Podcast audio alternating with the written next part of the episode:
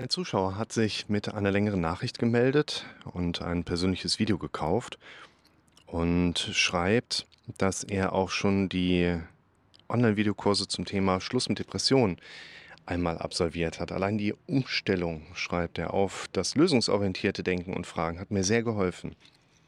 Ich bin im 60. Lebensjahr und hatte und habe körperliche Probleme, die du auch in deinen Videos erwähnst und wohl auch selber erwähnt hast.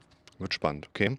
Seit 15 Jahren ist das Thema Depression immer mal wieder akut, meist in Verbindung mit Angst vor einer schweren Krankheit. Ich schreibe dann alle Befürchtungen auf und warte, bis diese Phase vorbei ist. Es funktioniert meistens gut. In Kombination mit Zielen passieren dann manche Veränderungen wie von allein. Ich bemerke das manchmal aber erst rückblickend.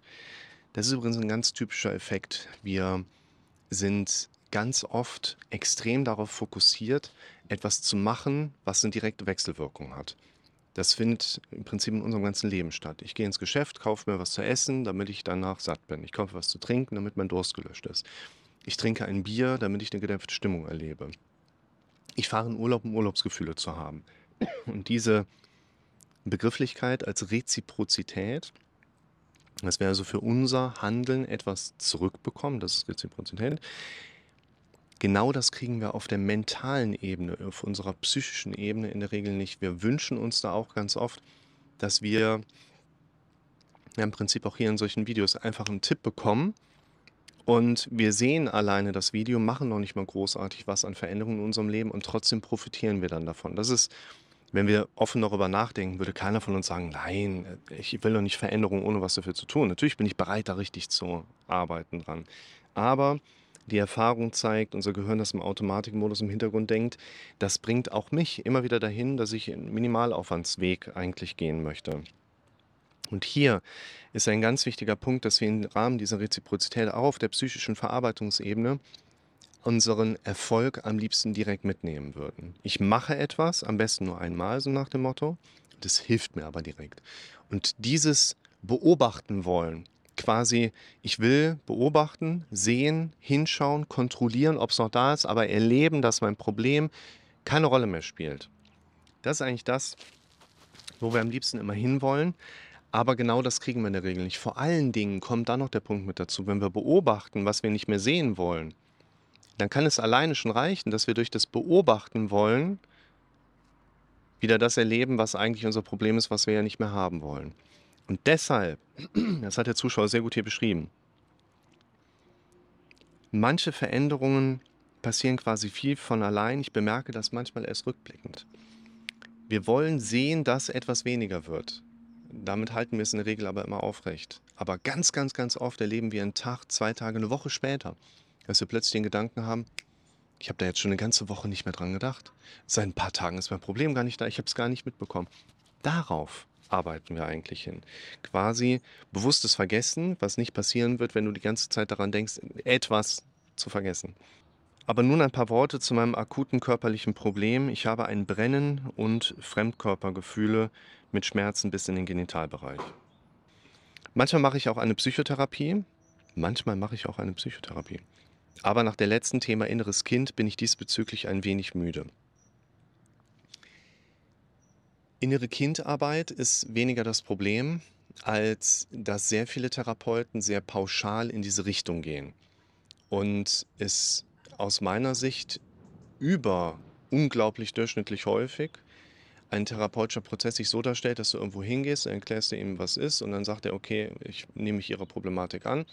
Dann fangen sie mal ganz vorne an und man geht quasi an die ersten Erinnerungen dran und arbeitet sich dann langsam vorwärts. In einem der Videos habe ich mal gesagt, das ist weniger Therapie als mehr Voyeurismus, wenn man so sehr im Leben eines Menschen herumstochert.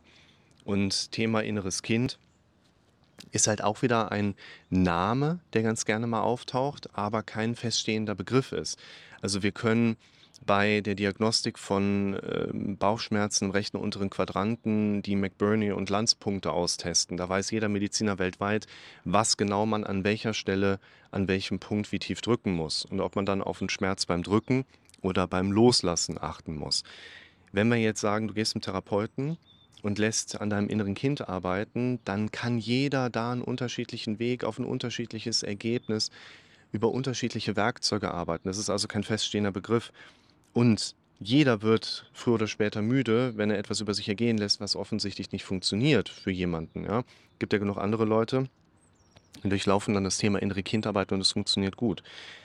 Nach einer absolvierten äh, Ärzte-Odyssee wurden Diagnosen gestellt, die mich überhaupt nicht belasten. Zum Beispiel Prostatavergrößerung, Arthrosen der Hüfte. Der Urologan hat als Abstrich Keime festgestellt, die so übertragen werden, was man nicht ausschließen kann. Aber ähm, die Nebenwirkungen spielen im Prinzip eher auf Medikamente wie Antibiotika eine Rolle, alles klar. Bezüglich der mich akut belastenden Symptome gibt es aber bis dato keine willkürliche, nein, keine wirkliche Diagnose.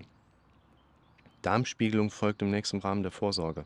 Auch bei einer Darmspiegelung wird es keine konkreten Prozesse geben, wo man sagen kann, deshalb sind deine Symptome da. Mal gucken, ob da noch was mit konkreteren Symptomen kommt.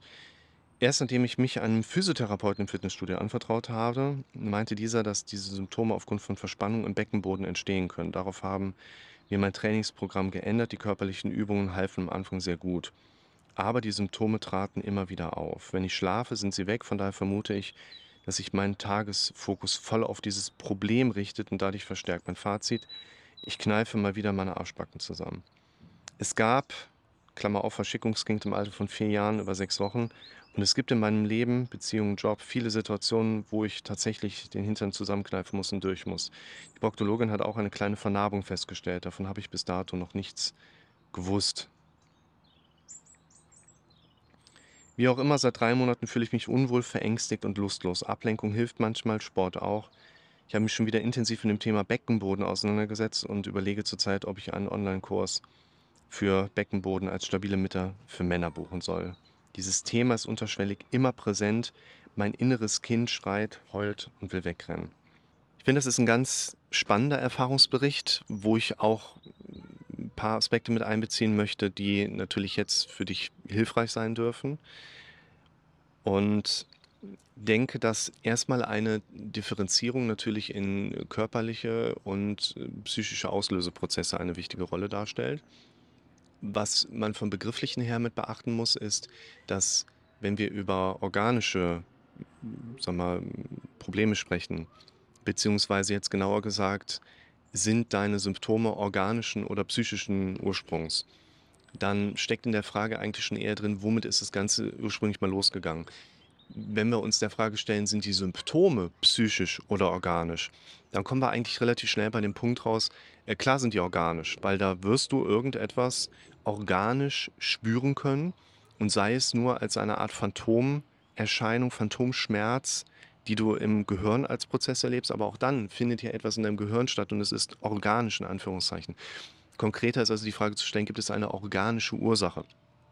Und das, was der Zuschauer hier fragt, ist ein Phänomen, was man in der Medizin zunächst einmal unter eher psychosomatischen Beschwerden führen würde, wenn eine ärztliche Diagnostik ergeben hat, es gibt kein Phänomen, kein Problem, wo wir jetzt gerade sehen können, daher rührt deine Symptomatik her. Du gehst zum Arzt, gehst ähm, klassischerweise erst zum Allgemeinmediziner, der sagt dann, okay, ich ist nicht mein Fachgebiet, ich verweise sie weiter oder vielleicht guckt er sich dann auch gewisse Dinge mal an und sagt, ich kann nichts sehen, aber um auszuschließen, dass wir nichts übersehen, verweise ich sie einmal an den Fachkollegen weiter. Dann geht es weiter hier zum Urologen und zum Proktologen. Beide haben eine fachlich äh, hochwertige Einschätzung gegeben und sehen keine Ursache für die entsprechenden Symptome. Und dann können wir uns voll und ganz auf die mentale, auf die psychische Ebene entsprechend auch konzentrieren und überlegen, inwiefern können jetzt Auslöser auf der Psyche die Symptomwahrnehmung bedingen und inwiefern können wir, Thema ressourcenorientiertes Arbeiten, durch Prozesse auf der mentalen und psychischen Ebene deine Symptomwahrnehmung positiv beeinflussen. Das wollen wir uns herausarbeiten. Ein Hinweis liegt jetzt in dem Video, was ihr alle schauen müsst, das allerwichtigste Video für dich, darum hast du Symptome, wo ich unter anderem erkläre, dass Symptome dadurch für uns spürbar werden, weil unser Fokus darauf gerichtet ist. Und nicht du lenkst deinen Fokus darauf, aber unser Fokus geht im Automatikmodus dahin und lenkt sich selber auf die Dinge, die für uns problematisch sind. Warum ist das so? Weil unser Kopf ständig Informationen verarbeiten will. Kriegt er keine neuen, nimmt er die alten. Bei den alten zuerst das, was zuletzt am häufigsten da war. Und wenn du halt zuletzt am häufigsten mit an diese Schmerzphänomene zum Beispiel gedacht hast, dann hast du auch ganz schnell, dass dein Kopf dich 10 mal, 20 mal, 100 mal am Tag gedanklich in die Richtung deiner Schmerzwahrnehmung führt und du dann entsprechend auch genau solche Symptome wahrnehmen kannst. Es gibt halt hierfür eine sehr oberflächliche Beschreibung als Beckenbodensyndrom, was man den Männern gerne mit aufsetzt, wo es eben zu Störungssymptomen kommen kann, Brennen, Prostata-Symptome, die dann gerne auch als Prostatitis ähm, erstmal gedeutet werden. Ja, dass wir also ein, ein, ein Brennen beim Wasserlassen, unangenehmes Druckgefühl, Fremdkörpergefühl im Darmbereich haben, ähm, wo man aber keine Ursache nachher für findet und dann in den Bereich eines Beckenbodensyndroms bei Männern eben auch geht. Und das ist möglicherweise hier bei dem Zuschauer auch der Fall. Wir können natürlich nicht jetzt in die Glaskugel schauen und die Wahrheit herausfinden. Deshalb müssen wir, wie eben angedeutet, ressourcenorientiert mit dem arbeiten, was wir können. Und deshalb erste Empfehlung für euch alle. In dem allerwichtigsten Video könnt ihr mal die Inhalte auf einen solchen Erfahrungsbericht wie hier anwenden und seht ganz schnell, okay, der Fokus, der dreht sich eigentlich den ganzen Tag. Immer wenn ich gerade mal nicht mit etwas beschäftigt bin, gerade wenn ich nicht abgelenkt bin, bin ich sofort bei diesen Symptomen gedanklich. Und daher wird auch entsprechend selbst eine solche stark körperliche Symptomatik in Erscheinung treten können. Was ihr auch mit dazu überlegen dürft, ist natürlich jetzt im weiteren Verlauf, wie werde ich diese Symptome los? Der Zuschauer, der das persönliche Video geordert hat, der bekommt von mir auch den Essential-Kurs freigeschaltet. In diesem Kurs packe ich in meine Videos in einer logischen Reihenfolge noch ein paar äh, quasi Einleitungen, Moderationen mit dazu, um Dinge noch mehr zu erklären und beschreibe da entsprechend auch, was du konkret jetzt machen kannst, um deinen Kopf neu zu trainieren. Der Zuschauer bekommt den Essential-Kurs, du kannst ihn dir als anderer Zuschauer natürlich auch besorgen. Aber ihr kommt da auch so durch, wenn ihr meine anderen Videos kennt. Ich habe zum Beispiel auch eine Playlist gemacht mit den wichtigsten Videos, die du erstmal schauen solltest, wenn du neu auf dem Kanal bist. Auch die kannst du in Ruhe durchschauen und wirst darüber von mir erklärt bekommen, wie gehst du an den einzelnen Schnittstellen jetzt los. Denn der wichtigste Punkt, und das Video könnt ihr euch auch mal raussuchen, wäre hier, wie du die Chronifizierung durchbrechen kannst. Wir müssen jetzt davon ausgehen, dass der Zustand, den der Zuschauer hier beschreibt, ein mentaler Prozess ist, der sich durch Automatismen im Kopf in diese extreme Richtung hinein automatisiert hat. Und wir vor allen Dingen erstmal daran arbeiten wollen, diese automatisierte Rechronifizierung zu durchbrechen. Deshalb mein Tipp auch noch hier an dieser Stelle, um hier eine Linderung der Symptome herbeizuführen. Schaut euch eben auch das Video an, so kannst du raus aus der Chronifizierung oder die Chronifizierung durchbrechen. Wenn ihr meinem Kanal auf der Kanalseite zur Seite geht, da ist eine Lupe, gibt da Chronifizierung ein oder chronische Zustände unterbrechen, glaube ich, habe ich es genannt. Dann werdet ihr fündig. Ich versuche auch daran zu denken, das mit zu verlinken. Wichtig ist daher auch, wann tritt eine Linderung der Symptome ein? Jetzt nochmal alle ganz genau zuhören. Wann tritt eine Linderung der Symptome ein? wenn du im Alltag weniger oft durch dein Gehirn an die Symptome erinnert wirst und du weniger oft im Alltag daran denkst. Ganz banaler Prozess. Wir sind immer auf der Suche danach, wie kann ich das abschalten? Das funktioniert in der Regel nicht. Aber wenn wir den Weg über Bande finden, anderes immer wichtiger machen, anderes stets größer machen, sodass wir es schaffen, im Alltag eben nicht mehr 300 Mal von unserem Gehirn dazu eingeladen worden zu sein, über unser Problem nachzudenken, sondern mindestens mal 100 Mal, 150 Mal, 200 Mal den Weg umzulenken und zu sagen, stopp, gehe ich jetzt gar nicht weiterhin. Ich denke jetzt lieber über das nächste nach. Und dazu findet ihr viele Hinweise in meinen Videos. Dann werdet ihr auch bei einer weniger starken Präsenz der Symptomatik auf eurer gedanklichen Ebene eine weniger starke Präsenz eurer körperlichen Symptome auf der körperlichen Ebene erleben.